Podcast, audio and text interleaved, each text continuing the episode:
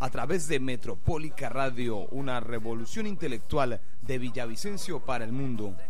Hoy venimos con temas variados y por supuesto el día de hoy saludando y conmemorando el Día Internacional del Maestro, el Día del Maestro en Colombia.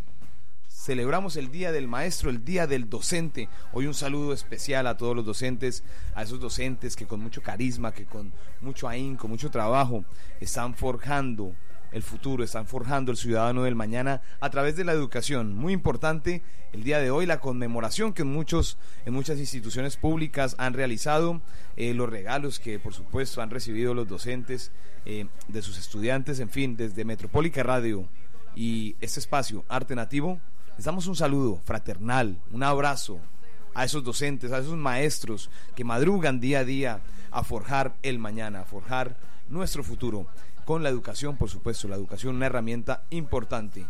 Eh, exactamente, vamos a escuchar, eh, vamos, vamos a ir con música, pero antes de esto, eh, les queremos contar algo de los temas que tenemos para el día de hoy. Hoy vamos a, estar hablándoles del tema social y agrario con Julio Martínez Tautiva. Y también les tenemos un especial, un informe especial de lo que fue la visita de Gustavo Petro a la ciudad de Villavicencio un informe especial en donde hablamos con César Pachón acerca del tema agrario, acerca qué pasa con nuestra dignidad campesina, con la dignidad agraria en Colombia. Hablamos con César Pachón, también tuvimos el gusto de hablar con Andrés Petro y Nicolás Petro, hijos de Gustavo Petro. Estuvo también con nosotros Franci Elena Márquez, premio Goldman, que nos va a estar hablando más adelante aquí en Metropólica Radio. Vamos a escucharlos a ellos y también tenemos un audio, un fragmento de, lo que fue la visita, de momentos muy emotivos de la visita de Gustavo Petro a la ciudad de Villavicencio. Esto y también la agenda cultural el día de hoy aquí en Arte Nativo. Bien, además de, de estos temas que tenemos para tratar, tenemos musiquita. Traemos música para ir alegrando el día y también, por supuesto, para ir pensando y reflexionando como la canción de Calle 13, La Bala. Vamos con este tema musical, La Bala de Calle 13 y a continuación vamos con el especial de la visita de Gustavo Petro a la ciudad de Villavicencio. Bienvenidos a Metropólica Radio y su espacio Arte Nativo.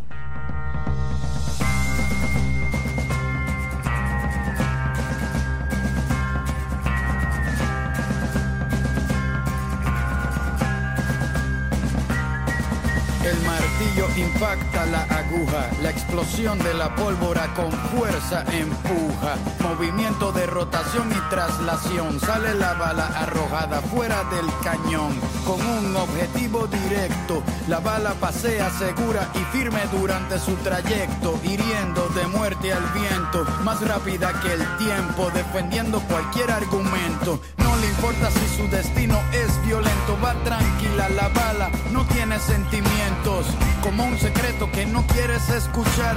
La bala va diciéndolo todo sin hablar, sin levantar sospecha, asegura su matanza. Por eso tiene llena de plomo su panza. Para llegar a su presa no necesita ojos, y más cuando el camino se lo traza un infrarrojo. La bala nunca se da por vencida, si no mata hoy por lo menos deja una herida. Luego de su salida no habrá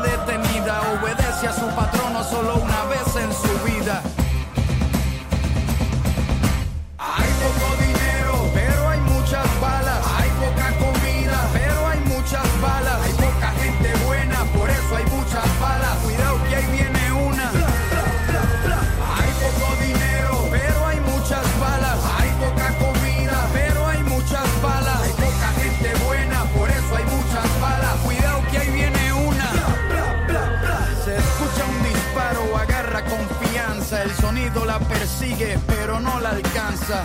La bala saca sus colmillos de acero y sin pedir permiso entra por el cuero. Muerde los tejidos con rabia, le arranca el pecho a las arterias para causar hemorragia.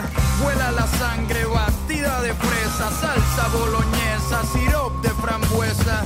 Una cascada de arte contemporáneo, color rojo vivo, sale por el cráneo.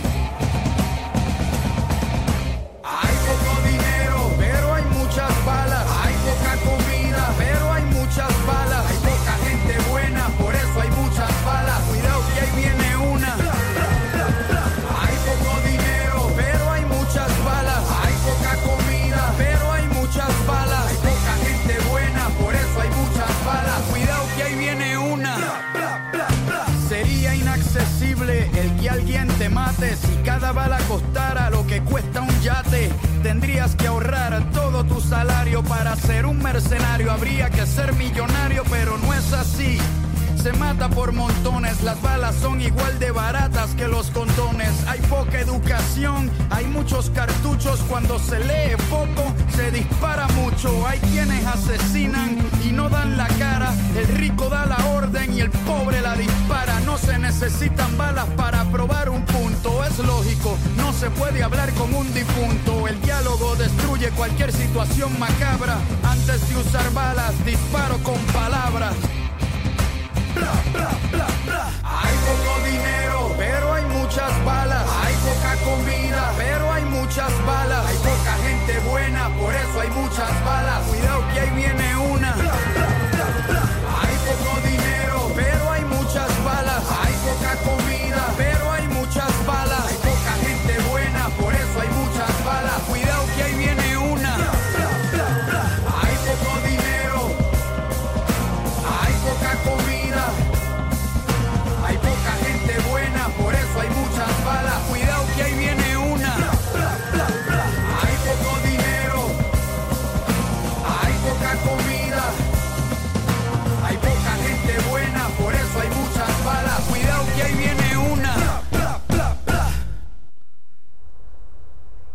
Escuchábamos de Calle 13 la canción La Bala. Una canción que nos hace reflexionar acerca de esa violencia, acerca de esa industria que hay detrás de la guerra, detrás de la violencia, detrás de todo lo que encarna eh, un artefacto como estos, como la bala, como puede ser una bala. Eh, estuvimos, como les veníamos contando, eh, al comienzo de nuestra misión en, en el LID, y es que hicimos presencia, Metropólica Radio, y estuvimos con Matey, con eh, Miguel Antonio Rico, eh, director de esa cadena radial, y por supuesto eh, quienes habla Alexander Obando, y estuvimos en la visita del señor Gustavo Petro a la ciudad de Villavicencio y donde pudimos evidenciar la gran cantidad de seguidores que hay detrás de esta propuesta política, una propuesta que va tomando fuerza en medida en que visita las diferentes regiones de Colombia. Pero esa propuesta viene acompañada, claro, de un equipo de trabajo, de un equipo de trabajo que se ha venido visibilizando eh, a través de las diferentes gestas sociales y luchas eh, de reintegración y reivindicación, las cuales se han dado a través de integraciones sociales como lo han hecho los campesinos, los líderes campesinos a través de César Pachón. César Pachón eh, ha liderado varias eh, iniciativas, varias prácticamente eh, huelgas campesinas. Y él estuvo con nosotros, allí estuvimos allí en la, en la tarima compartiendo con Gustavo Petro, quien al comienzo pues la, la labor policial, la labor de seguridad, eh, intentó apartarnos un poco de, de, la cercanía de, de ese candidato del pueblo, pero gracias a la intervención del mismo, los periodistas tuvimos la oportunidad de volver allí a la tarima, de estar allí junto a él, junto a su equipo de trabajo, y así fue que estuvimos con César Pachón, de la dignidad agraria, y él nos va a contar acerca de cómo se ha venido integrando a este proyecto, a, a, esta iniciativa, a este movimiento social, el cual es Colombia Humana, y además, eh, cuál es la propuesta en el tema agraria, en el tema agrario, perdón, que la cual se ha venido eh, concertando a través de César Pachón y de las diferentes organizaciones eh, encargadas de la dignidad del tema agrario en nuestro país. Vamos, vamos a escuchar a César Pachón allí en la visita de Gustavo Petro. Villas transgénicas, con el tema de, subsidios para los campesinos, se ha venido convirtiendo en más que una lucha, un sueño. Un sueño que empieza a cristalizarse aquí a través de Gustavo Petro. Bienvenido César Pachón. Cuéntanos acerca de esta lucha. Bueno, un saludo muy especial para usted, para todos los oyentes, televidentes, para la Metro. Bueno, eh, digamos que los modelos económicos que han ejercido sobre nuestras vidas, especialmente desde el año 91 hacia adelante, eh, han afectado nuestras economías. Inicialmente con decisiones de César Gaviria nos quitaron el trigo y la cebada, eh, después vino las negociaciones de Uribe los tratados de libre comercio, eso nos golpeó durísimo, empezaron a importar alimentos de los cuales nosotros producimos acá en Colombia. Y hasta llegó el punto en que el Banco Agrario nos quitó las tierras, no tuvimos más con qué comprar semilla, bueno, no volver a sembrar y nos dejaron en la calle, nos desplazaron.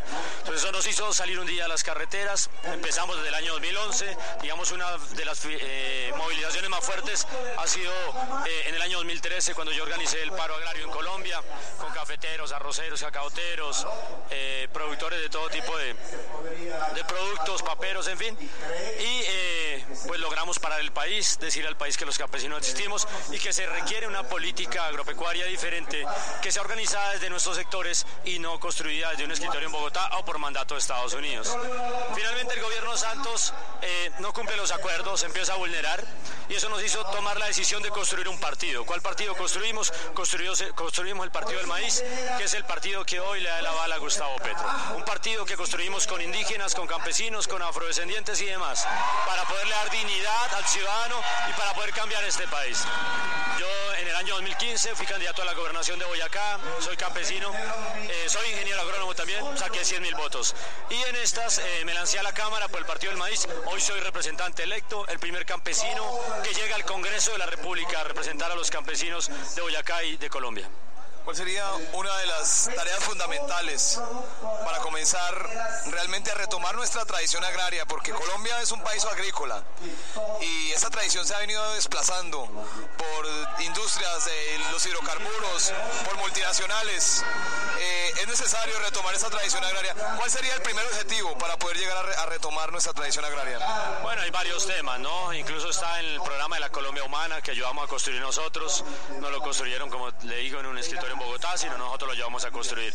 Digamos que este programa, primero legalizar la tierra, el campesino debe ser dueño de su tierra. Según el censo agrario, más del 70% de los campesinos en Colombia no tienen legalidad en su tierra, en sus escrituras, y de eso se está aprovechando el actual gobierno y muchos se han venido aprovechando. Eh, segundo, organizar eh, eh, las comunidades en cooperativas, asociaciones con mucha fortaleza, no solo juntarlos, es capacitarlos y que tengan las capacidades para hacer empresa, microempresa y demás.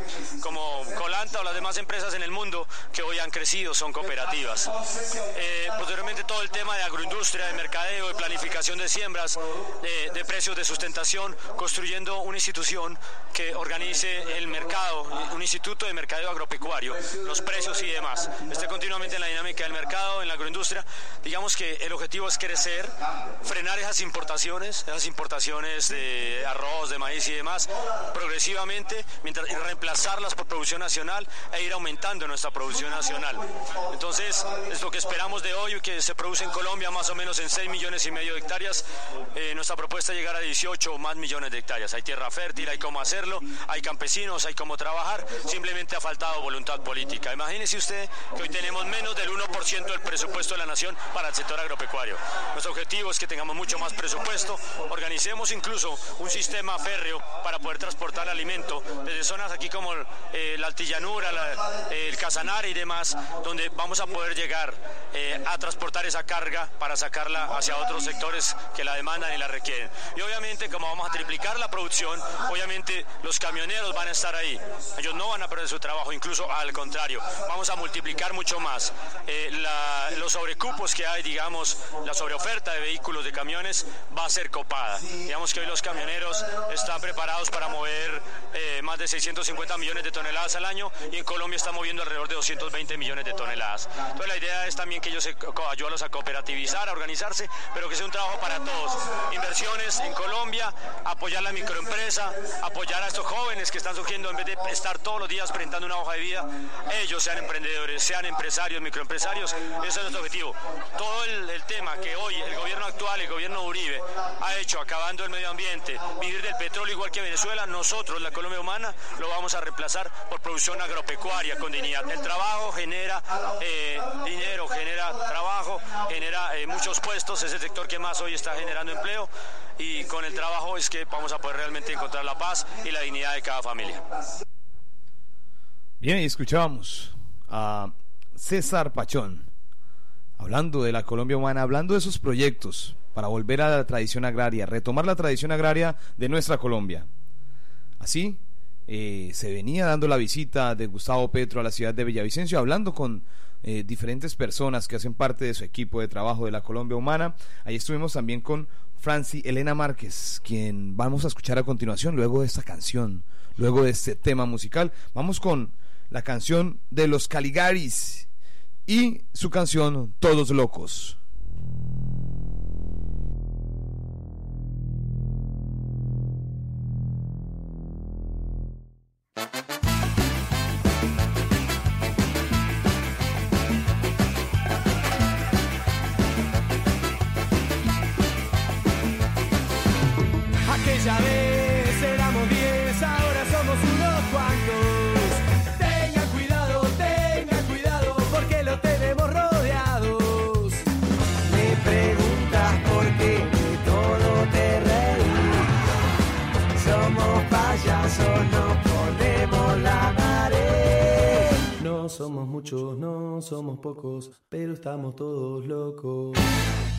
Somos muchos, no somos pocos, pero estamos todos locos. No somos muchos, no somos pocos,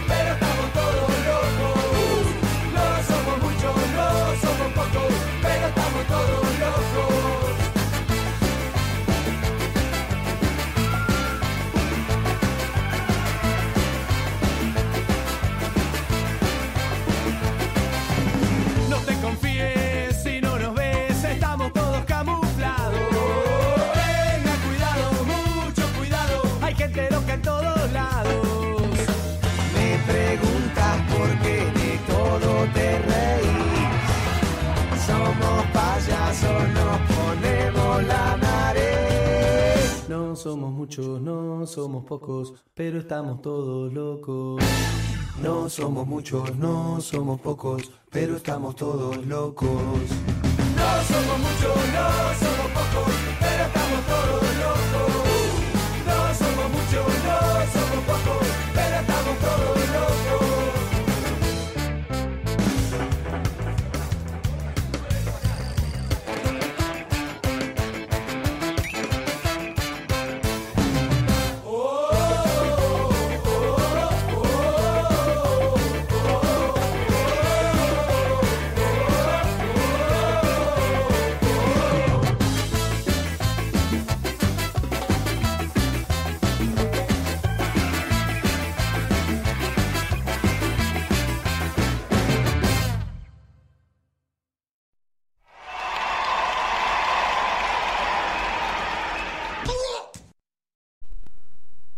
Continuamos en Arte Nativo, ahí escuchábamos a los Caligaris y su canción Todos Locos, un tema que evoca el arte circense y la música en un solo escenario, los Caligaris, eh, los que estuvieron celebrando su aniversario hace muy poco. Estuvimos aquí eh, conmemorando este aniversario aquí en Metropólica Radio a través de Arte Nativo. Continuamos, continuamos escuchando eh, acerca de la visita de Gustavo.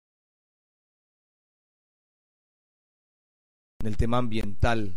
Eh, ella estuvo con nosotros compartiendo eh, apartes de esta visita a la ciudad de Villavicencio y también compartiéndonos y contándonos eh, por qué ella es un premio Goldman, por qué se le otorgó este premio. Premio Goldman eh, al medio ambiente. Ella es Franci Elena Márquez en Arte Nativo a través de Metropólica Radio.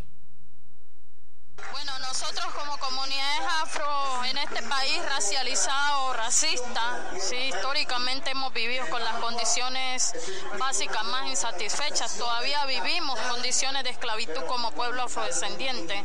En ese sentido yo creo que hay que apostarle al cambio. La Colombia humana para mí debe implicar transformaciones sociales para mi pueblo afrodescendiente, transformaciones que cierren las brechas del racismo estructural y eso implica reparación histórica. Petro ha venido planteando la reparación histórica desde la posibilidad de darle poder, y habla de poder negro, al pueblo afrodescendiente racializado. Poder negro en el sentido de mejorar nuestras condiciones de vida pero también en el sentido de poder gobernar, de hacer un gobierno desde abajo, desde la base, desde la comunidad. Y bueno, eso implica respeto al territorio nuestro como espacio de vida. Yo acabo de ganar el premio Goldman, reconocido hoy como el premio Nobel de Medio Ambiente. Y desde ahí también he venido aportándole a este proceso porque creemos que este proceso es un proceso político que no empieza ahora con una elección. Yo creo que es un proceso que se refleja en las luchas históricas que como pueblos afrodescendientes, indígenas, campesinos hemos venido realizando.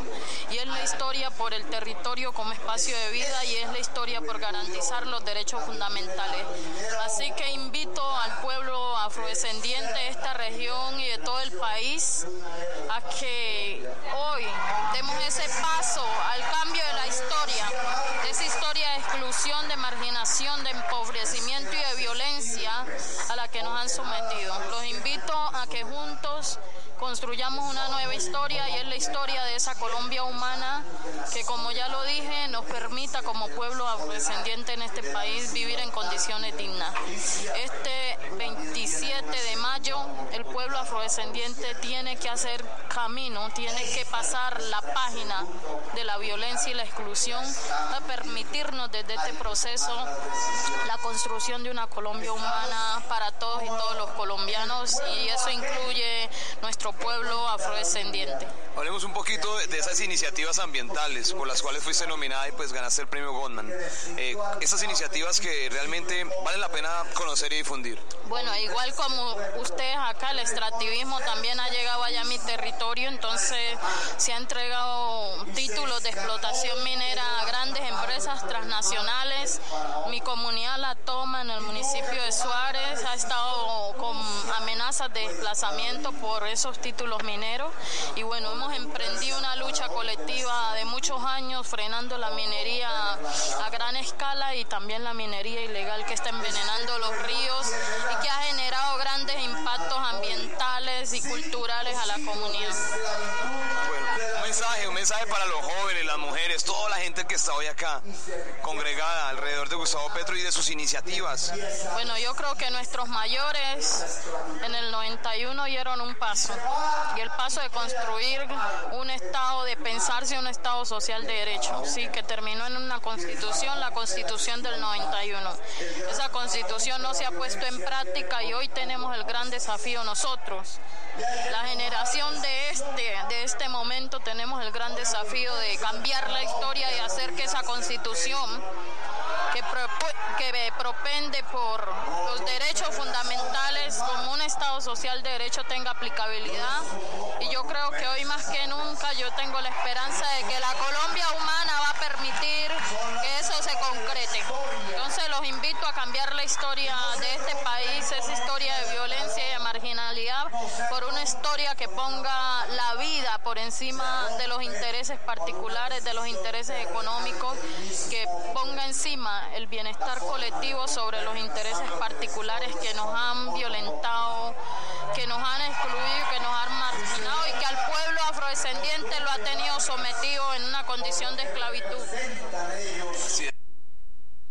Así es. Esta es la opinión de Franci Elena Márquez, premio Goldman, quien realmente ilustra, nos ilustra por qué eh, se gana este premio, por qué fue nominada y fue premiada en una lucha para de alguna forma defender el territorio, defender su territorio y verdaderamente eh, buscar una paz a través de una de las actividades, a través de eh, exteriorizar esas iniciativas, exteriorizar todo ese sentimiento hacia la búsqueda de una verdadera paz. Eh, Francilena Márquez nos habla también del poder negro, de ese poder negro el cual es necesario empoderar estas comunidades para visibilizar más que sus problemáticas, sus iniciativas y asimismo contribuir a mejorar la calidad de vida de muchos afrodescendientes en el territorio colombiano y por supuesto en, el mundo. Eh, esto es Metropólica Radio. Escuchan su espacio arte nativo y nos vamos con música.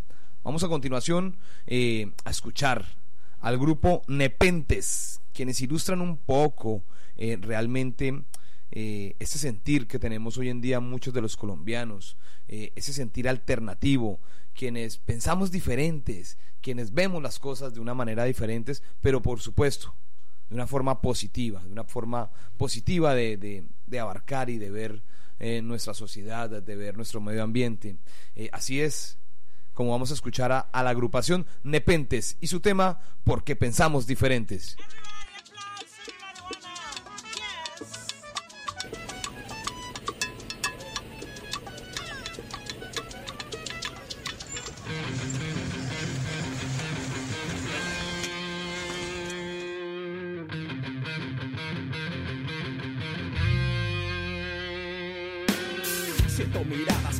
Critican y nos juzgan. En realidad no sé muy bien qué es lo que buscan. Nos señalaron por las cosas que escribimos. Nos condenaron porque siempre las dijimos. Porque de acuerdo no estamos, porque ni entero tragamos. Así protestamos, pero también preguntamos. Y aunque lo hacemos de manera no amistosa, pues para ellos somos gente peligrosa. Porque pensamos diferente. Piensan que somos delincuentes.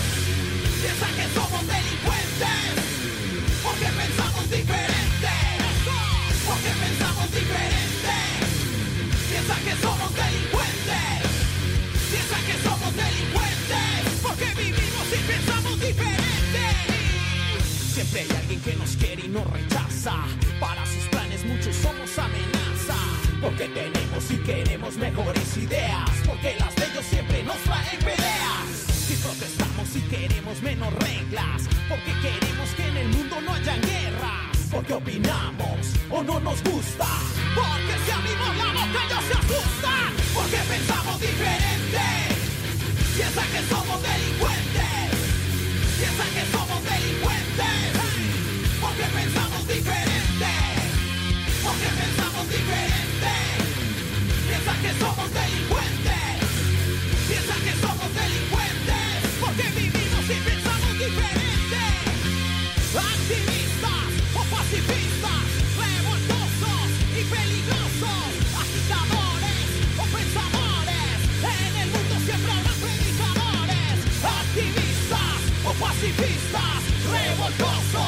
Revoltosos y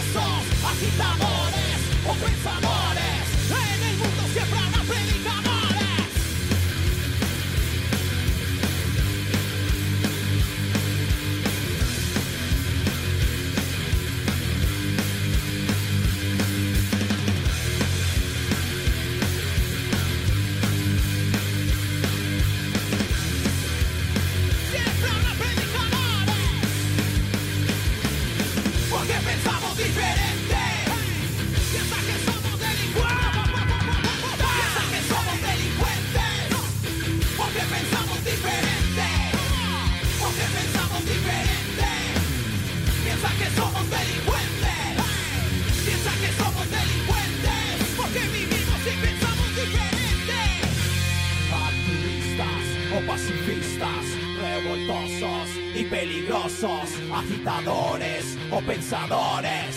En el mundo siempre habrán predicadores.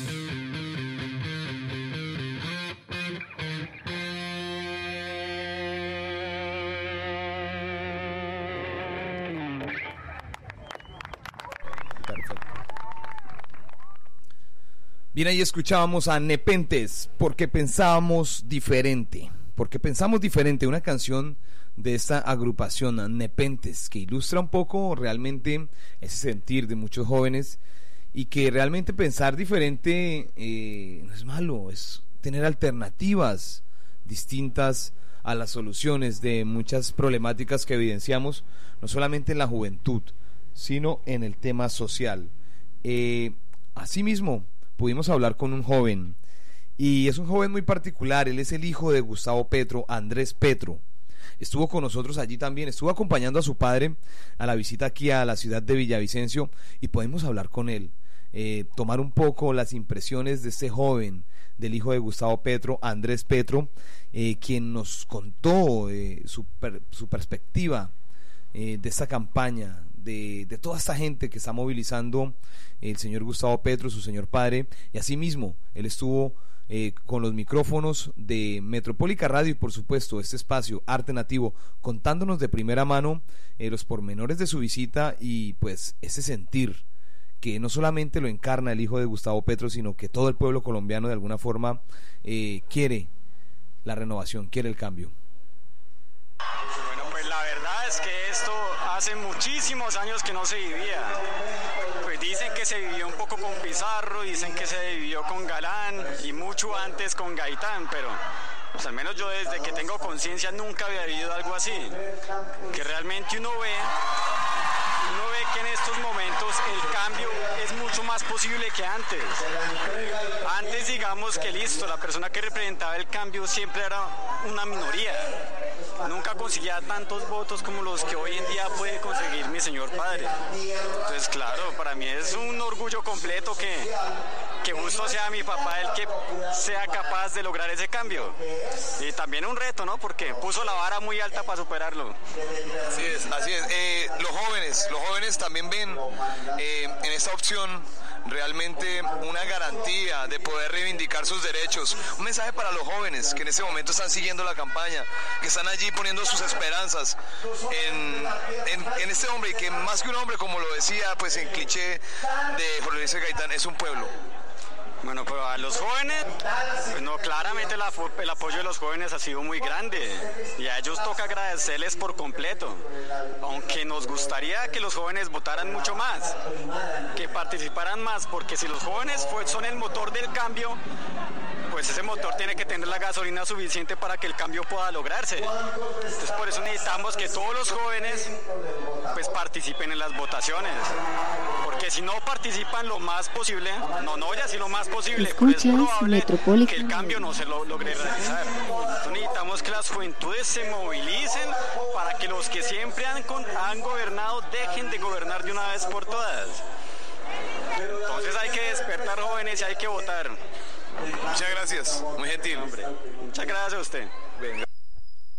Bien, escuchábamos allí eh, al joven Andrés Petro, hijo de Gustavo Petro, quien nos comunicó ese sentir y ese mensaje a los jóvenes. Eh, no, nos, no nos quedemos dormidos, pilas, que yo voy por la tarde, que yo voy más tarde, que tal vez espero que llegue más gente, que me llame un amigo. Eh, ese, ese día de, de, elecciones, los jóvenes hagamos la tarea tempranito. Eh, nos levantamos y cumplimos con esta labor. Ojalá todos los jóvenes que nos están escuchando en este momento en Colombia tengamos en cuenta este llamado que nos hace eh, Andrés Petro, hijo de Gustavo Petro, a través de Metropólica Radio.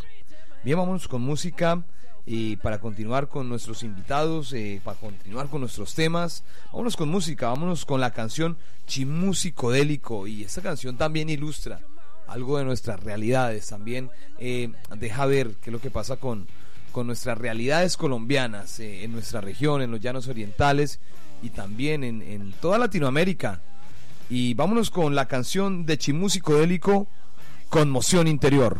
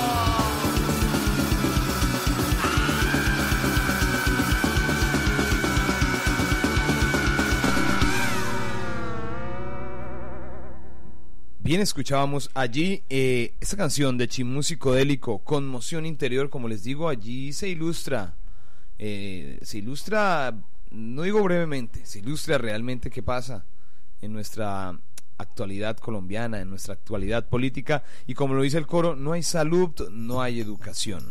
Chimú Psicodélico, eh, con su canción Conmoción Interior, aquí en Metropólica Radio, y su espacio Arte Nativo. Eh, continuamos en Arte Nativo, continuamos eh, conociendo impresiones de la visita de Gustavo Petro, porque también estuvimos hablando eh, con otro de los hijos de Gustavo Petro, Nicolás, hijo de Gustavo Petro, quien nos estuvo contando también pormenores de la visita a Villavicencio y de realmente cómo este compromiso ha sido asumido por toda una familia, ha sido asumido también con entereza por los hijos de Gustavo Petro y han estado trabajando al lado de esa Colombia humana. Escuchemos a eh, Nicolás, hijo de Gustavo Petro. Buenas tardes, eh, a todos los oyentes. Eh, pues la verdad es que desde muy chiquito yo lo he admirado, ha sido un gran padre, un gran ser humano, es una persona en la que yo he depositado toda mi confianza, no solo como hijo, sino como persona, como ciudadano colombiano, porque lo he seguido, he estudiado sobre su vida, sé su antepasado, sé su futuro y qué es lo que quiere para el país. Y la verdad es que yo a veces me, me pongo yo mismo a escuchar los discursos, yo lo escucho todo el tiempo, pero me pongo a repetir los discursos porque me causa una, una felicidad, un orgullo de tener a esa persona como papá, porque es una persona que quiere el bien para todos, no solo para sus hijos, sino para todos, el bien común. Y la verdad es que una persona que quiere eso para la gente, solo solo, a uno como persona solo lo puede llenar de orgullo y felicidad. O sea, eso eh, por un lado. Y por el otro, yo siendo joven, eh, independientemente siendo el hijo o no del candidato, eh, yo quiero invitar a todos los jóvenes a que sigan participando, a que no se queden en los límites que la sociedad quiere plantearles hoy en día, que se informen, que estudien, que lean, que es lo que la Colombia Humana quiere impartir para todos los jóvenes, que se instruyan y para poder así construir a partir de ese estudio un voto consciente. ¿sí? Ese es el cambio, el cambio está en nosotros los jóvenes. Si los jóvenes solo nos ponemos a escuchar lo que dice la gente, lo que uno escucha en la calle y las noticias, el país no va a cambiar jamás. Y una persona, como lo acaba de decir el candidato, no cambia al país. El país lo cambiamos nosotros. El país lo unificamos nosotros.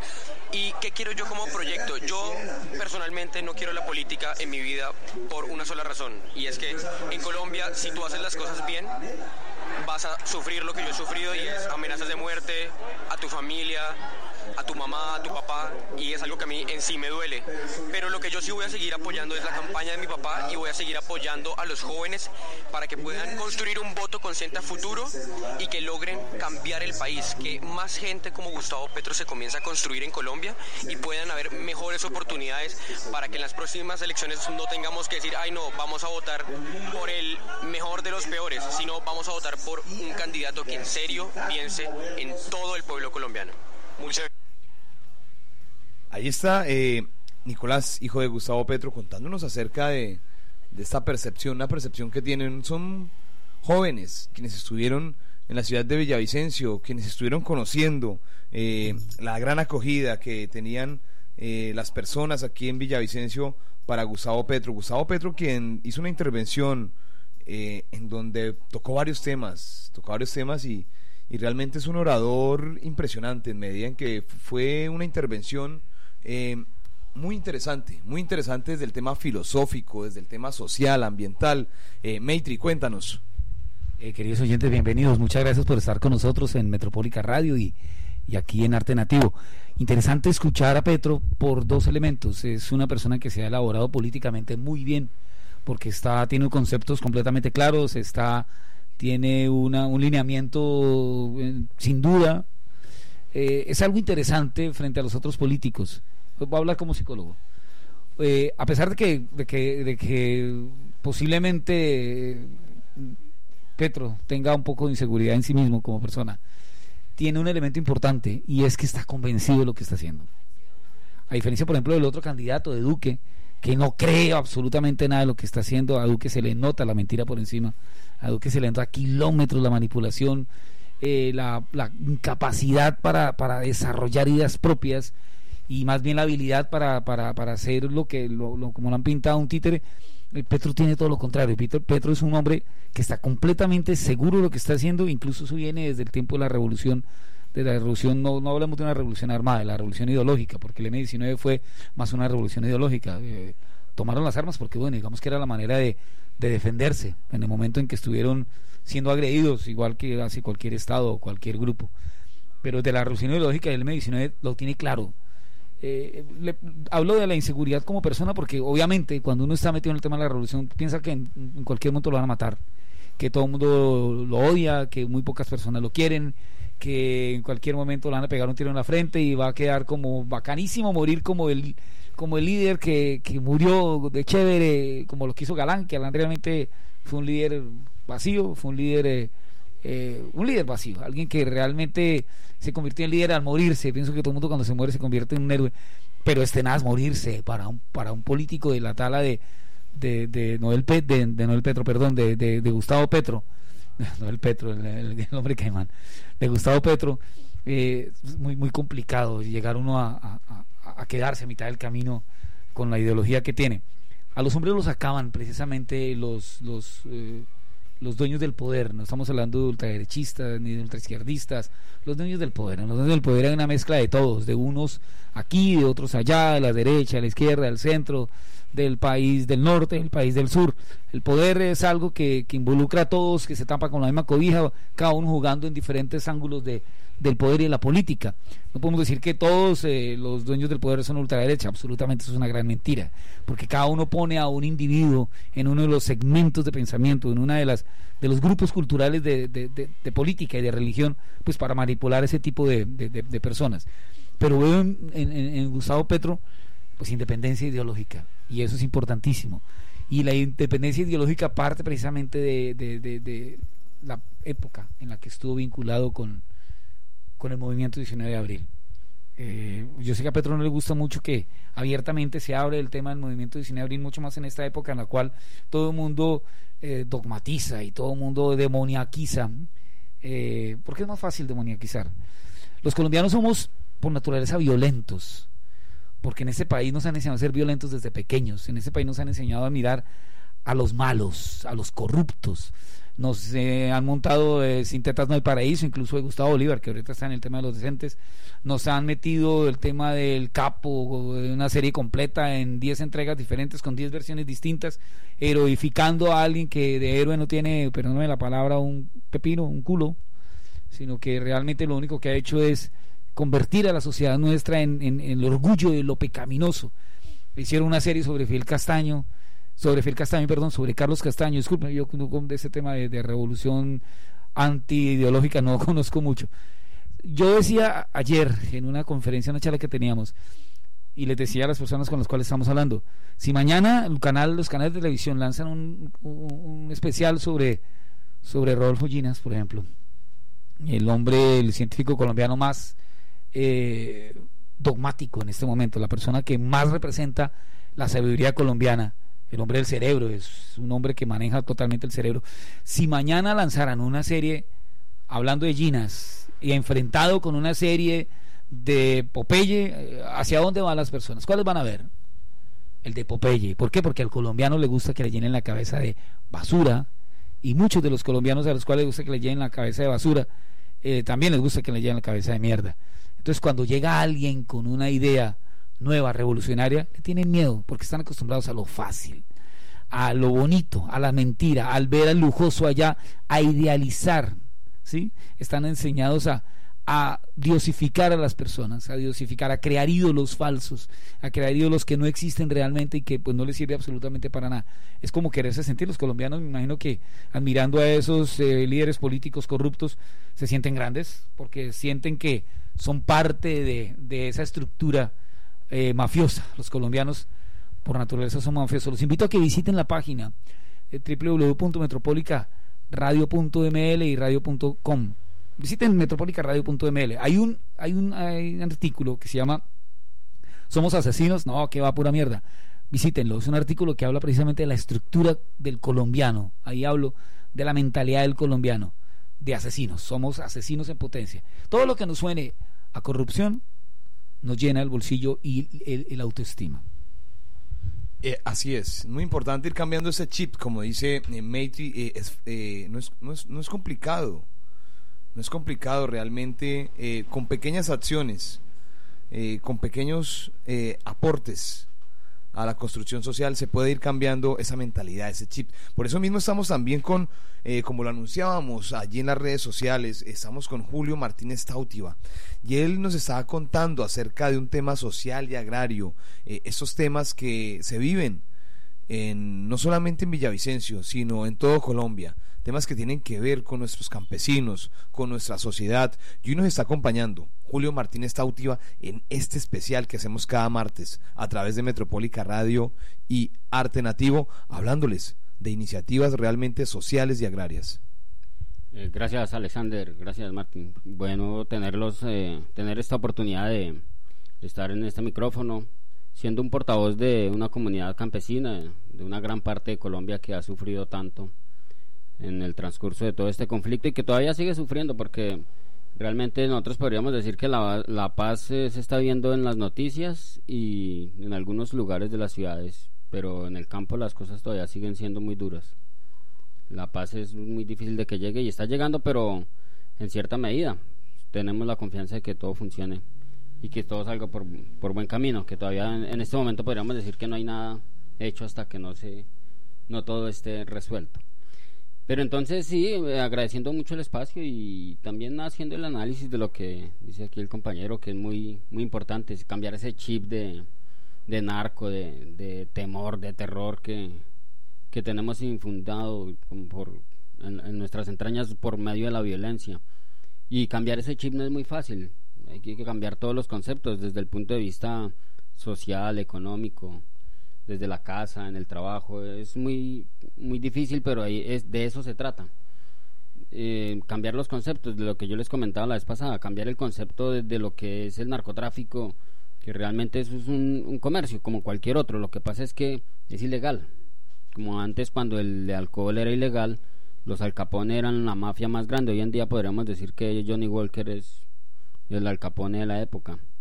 Eso mismo pasa con la hoja de coca.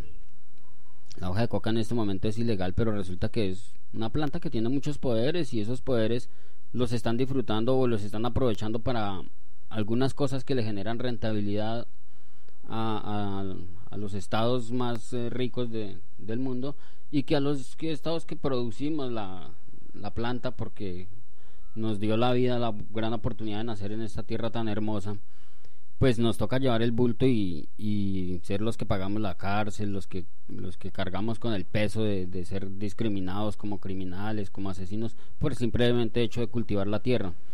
Entonces esos son los conceptos que hay que cambiar, que hay que dar a entender que esta es una guerra que ya se perdió, una guerra contra las drogas que nunca va a tener una solución. Mientras que el negocio siga siendo ilegal, siempre va a haber alguien en el bajo mundo que va a querer apropiarse del negocio, que es muy rentable y que va a estar invirtiendo mucho dinero y mucha sangre para poder mantenerse en el poder. Entonces esa es una cuestión muy, muy simple como la que pasó con el tabaco, por ejemplo. Con el tabaco también había el monopolio, se legaliza el tabaco, el tabaco ya pasa a ser un producto comercial, que hoy en día ya mucha gente no consume tabaco, ni siquiera saben que el tabaco es una hoja que sale de la tierra y, simplemente la cortas, la dejas secar y la consumes. No hay que ni siquiera consumir el cigarrillo con el alquitrán que nos venden. Pero así están volviendo también el cannabis. El cannabis es otro producto que antiguamente yo recuerdo que veía uno a los jóvenes sacarles las pepitas a las a, los moñitos para poder armar sus cigarrillos. Hoy en día ya no, ya ni siquiera las semillas vienen en el producto porque ya lo, lo convirtieron en algo transgénico, en un negocio.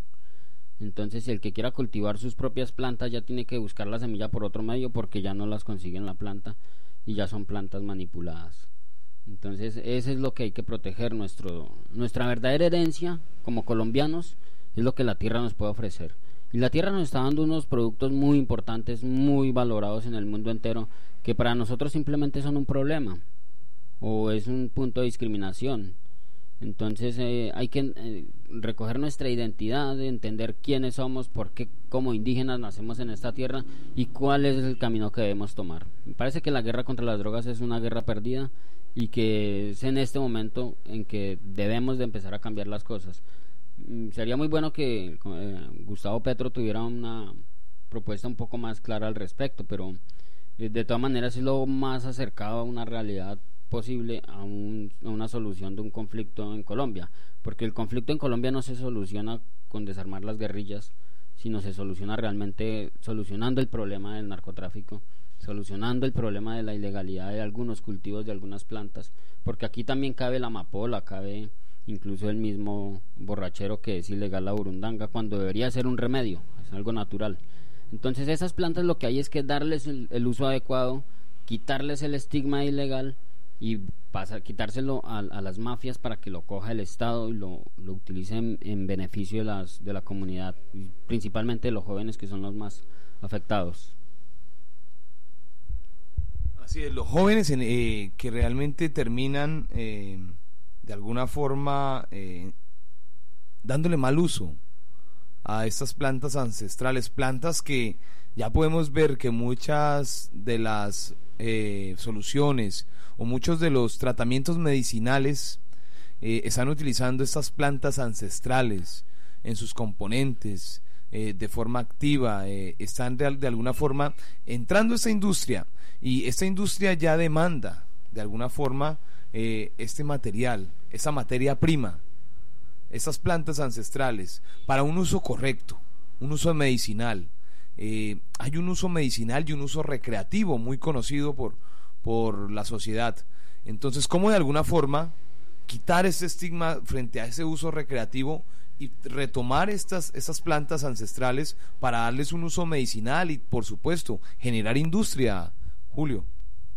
Es precisamente la, la, lo que nos acontece en este momento, en cómo vamos a poder nosotros eh, adquirir unos cultivos que llevan más de 30 o 40 años en Colombia, en, en las selvas colombianas, y ya son parte del entorno, ya son parte de la naturaleza. Esos cultivos han tenido quien los proteja, unos campesinos que han vivido ahí, han desarrollado todo un, ciclo social y han, han, salido familias que podríamos decir ya hay nativos en las regiones selváticas que no son indígenas sino son colonos. Son aquellos eh, niños que han nacido en esas regiones. Entonces ya tienen otra cultura, ya tienen un concepto diferente el que manejamos nosotros en las ciudades, diferente el que manejan en el, en el exterior respecto a la hoja de coca. Para ellos simplemente es lo que les genera el bienestar y lo manipulan y todo, obviamente, como cualquier otro elemento. Eh, incluso podríamos ver que como en algunos lugares la moneda, el intercambio no es el dinero en efectivo, sino es la mercancía, la base de coca procesada.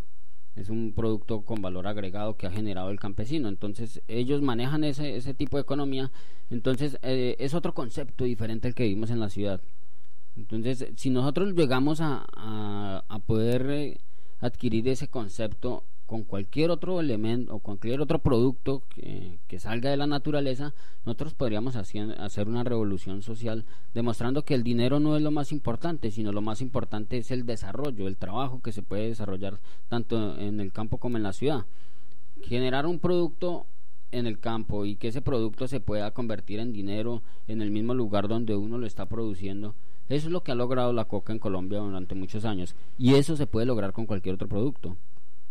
Para eso es que eh, deberían existir las ayudas que tanto se roban, de agroingreso de seguro y todos esos subsidios. Deberían de subsidiar, era eso. ¿Por qué no hacer una pista en mitad de la selva para que en vez de sacar cocaína saque otros productos que tiene la selva? en este momento hay muchas asociaciones que ya los campesinos están empezando, estamos, porque también me considero campesino, por mis raíces y por mi vivir en el, momento, estamos empezando a, tener un concepto diferente y a, asociarnos, a trabajar en comunidad. Entonces, eh, dentro de esas asociaciones han habido institutos como el Instituto Sinche o la Visión Amazonía, que es un programa nacional para la restitución de cultivos, en los cuales se han eh, de pronto traído algunas propuestas que están algunas ya encaminadas y ya están dando, algunos están dando fruto pero todavía no se ha desarrollado el ciclo como tal. La, intención es, eh, por medio de, estas instituciones hacer la venta de productos como por ejemplo la Sacha Inchi, que es un producto, una, una enredadera de la cual genera una semilla de la que se puede extraer un aceite que es bastante apetecido en el exterior, pero no se dan en las tierras de por allá, sino se dan en las tierras selváticas húmedas como las de la Amazonía y la Orinoquía colombiana. Entonces, ese producto es bastante comercial. En ese eh, están trabajando muchos de sustituir el cultivo de la coca por, por el de Sacha Inchi. Y algunos otros, como la apicultura y, y el copoazú, que es un chocolate amazónico también. O sea, la idea es cultivar productos que no sean invasivos, sino que sean eh, nativos también, que sean productos de eh, endógenos o eh, bueno, la idea es que sean de la región para, para no invadir la naturaleza, para no hacer ese impacto negativo que, que ha sucedido ya por experiencia lo tenemos en los páramos. Entonces, eh, analizando ese punto la situación, pues claro, es una solución, es una solución, pero no es la solución que va a cambiar el, el tema del conflicto cocalero en Colombia. La solución que cambiaría el tema del conflicto en Colombia es darle un uso adecuado a esa hoja, darle una legalidad y darle unos subsidios y una infraestructura a esos campesinos para que se, se formen al respecto y para que generen ese nuevo espacio.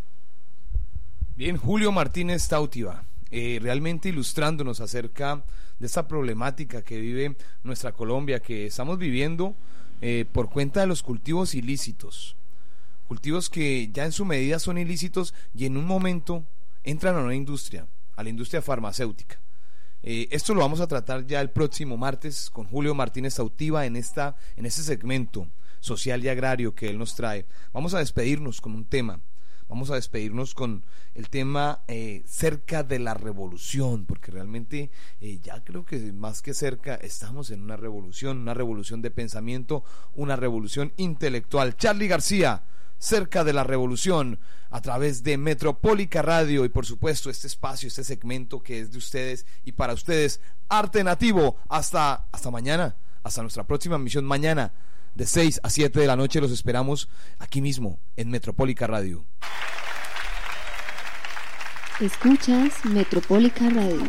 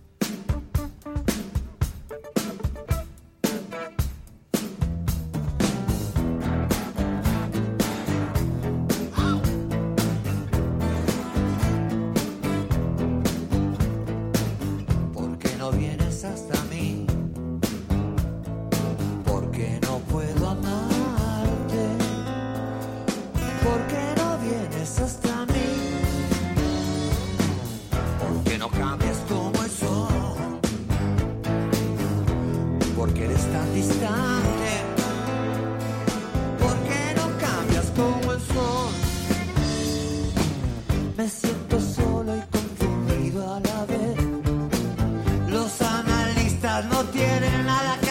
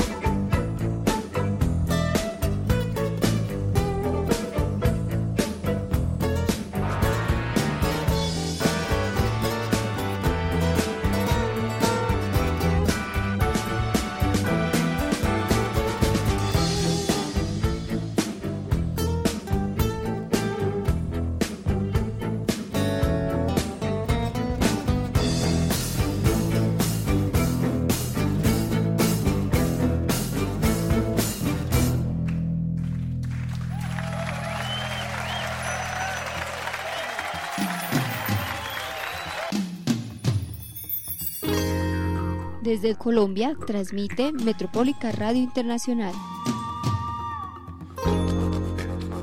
Una radioestación para Latinoamérica y el mundo. Metropólica Radio, lo que tú eres.